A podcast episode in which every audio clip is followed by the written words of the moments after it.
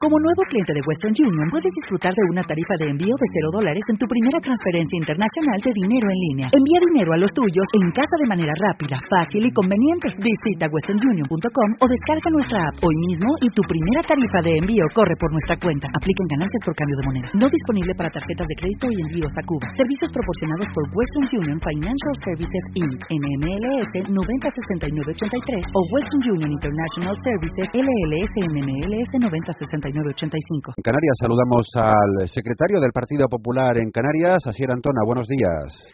Muy buenos días. Queríamos hablar con usted, señor Antona, de esa reunión que tendrá lugar el próximo 8 de enero en la Moncloa entre el presidente del gobierno español, Mariano Rajoy, y el presidente del gobierno canario, Paulino Rivero. ¿Qué espera de ese encuentro, señor Antona?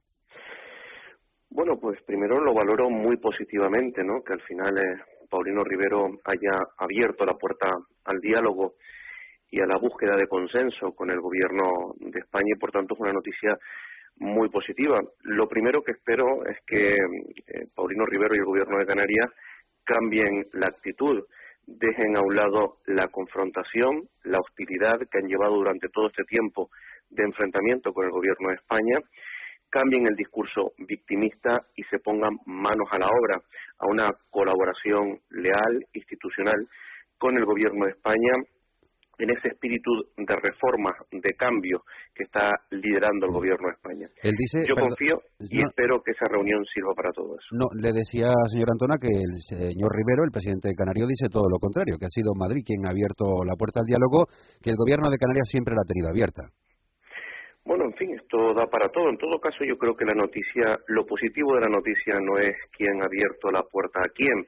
Lo positivo de la noticia para Canarias y para todos los canarios es que el gobierno de España y el gobierno de Canarias están y se van a ver y han entendido puentes en la búsqueda del consenso y de diálogo. Yo creo que eso es bueno para todos, es bueno para todos en las circunstancias económicas, políticas y sociales por las que atraviesa este archipiélago. Mm.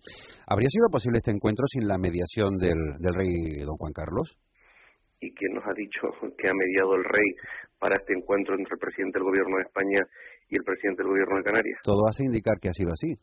Bueno, eso es lo que cuenta Paulino Rivero. Yo permítame que lo ponga, en fin, en entredicho esa cuestión. Yo creo que aquí hay, eh, hay una relación eh, leal e institucional entre los dos gobiernos con absoluta normalidad y con absoluta naturalidad como no podía ser eh, de otra manera. En cualquier caso, al margen de las circunstancias que rodean la, la, entrevista, ¿qué asuntos considera usted que deben estar presentes, que no deben faltar de la agenda de esa reunión? Bueno, pues yo me imagino que mm, tenemos muy claro cuál es la agenda canaria dentro del ámbito del gobierno de España tenemos un el próximo año un tema muy importante que es todo lo que tiene que ver con la renovación de la ley del régimen económico y fiscal. Creo que es un punto de encuentro importante entre dos gobiernos.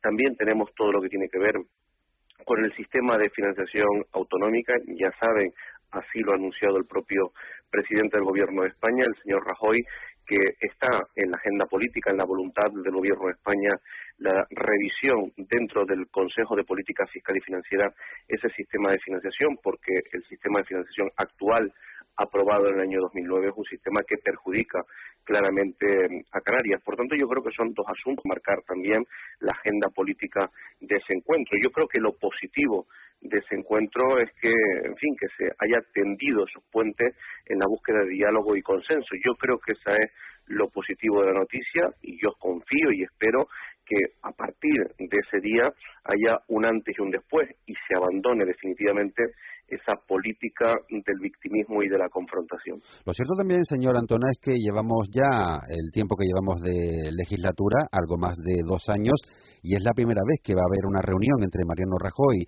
y el presidente del gobierno de Canarias, una reunión bilateral, y también es cierto que el presidente del gobierno español ha mantenido reuniones bilaterales con otros muchos presidentes autonómicos.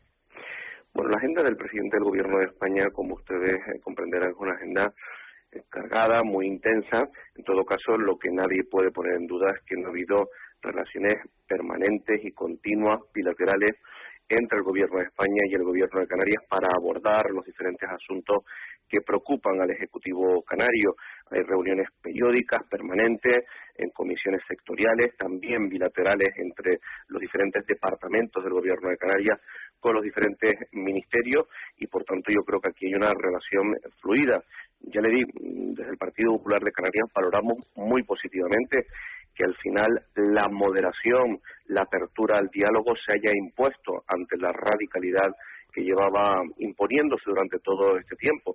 Esto se produce también y hay que reconocerlo en ese debate interno que en la última reunión de la Ejecutiva de Coalición Canaria se puso de manifiesto. Ahí se ha impuesto una mayoría que apuesta por la moderación y que, en fin, y que pone de manifiesto que la estrategia que hasta ahora ha liderado Paulino Rivero no ha funcionado, la del enfrentamiento y la confrontación. Por eso valoro positivamente que Paulino Rivero haya cambiado. No sé si por propia voluntad o impuesto, como se puso de manifiesto por la amplia mayoría de Coalición Canaria que no estaba de acuerdo con la estrategia hasta ahora seguida por el presidente del Gobierno de Canarias.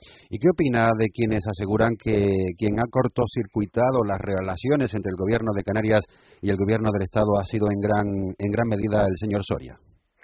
Bueno, pues que yo creo que tiene poca credibilidad ese asunto. Yo sé que el señor Rivero ha utilizado al señor Soria para todo lo malo que haya podido producirse en Canarias, pero eso tiene poca credibilidad. Yo creo que si algo tenemos claro todos los canarios es que el principal aval que tenemos en la defensa de los intereses de Canarias ante el gobierno de España se llama José Manuel Soria, es nuestro referente, quien se sienta todos los viernes en el Consejo de Ministros y quien tiene a Canarias presente permanentemente. Por tanto, yo creo que, en fin, es poco creíble ese argumento, aunque, oye, legítimamente se ha utilizado y mucho por parte del presidente de la comunidad autónoma.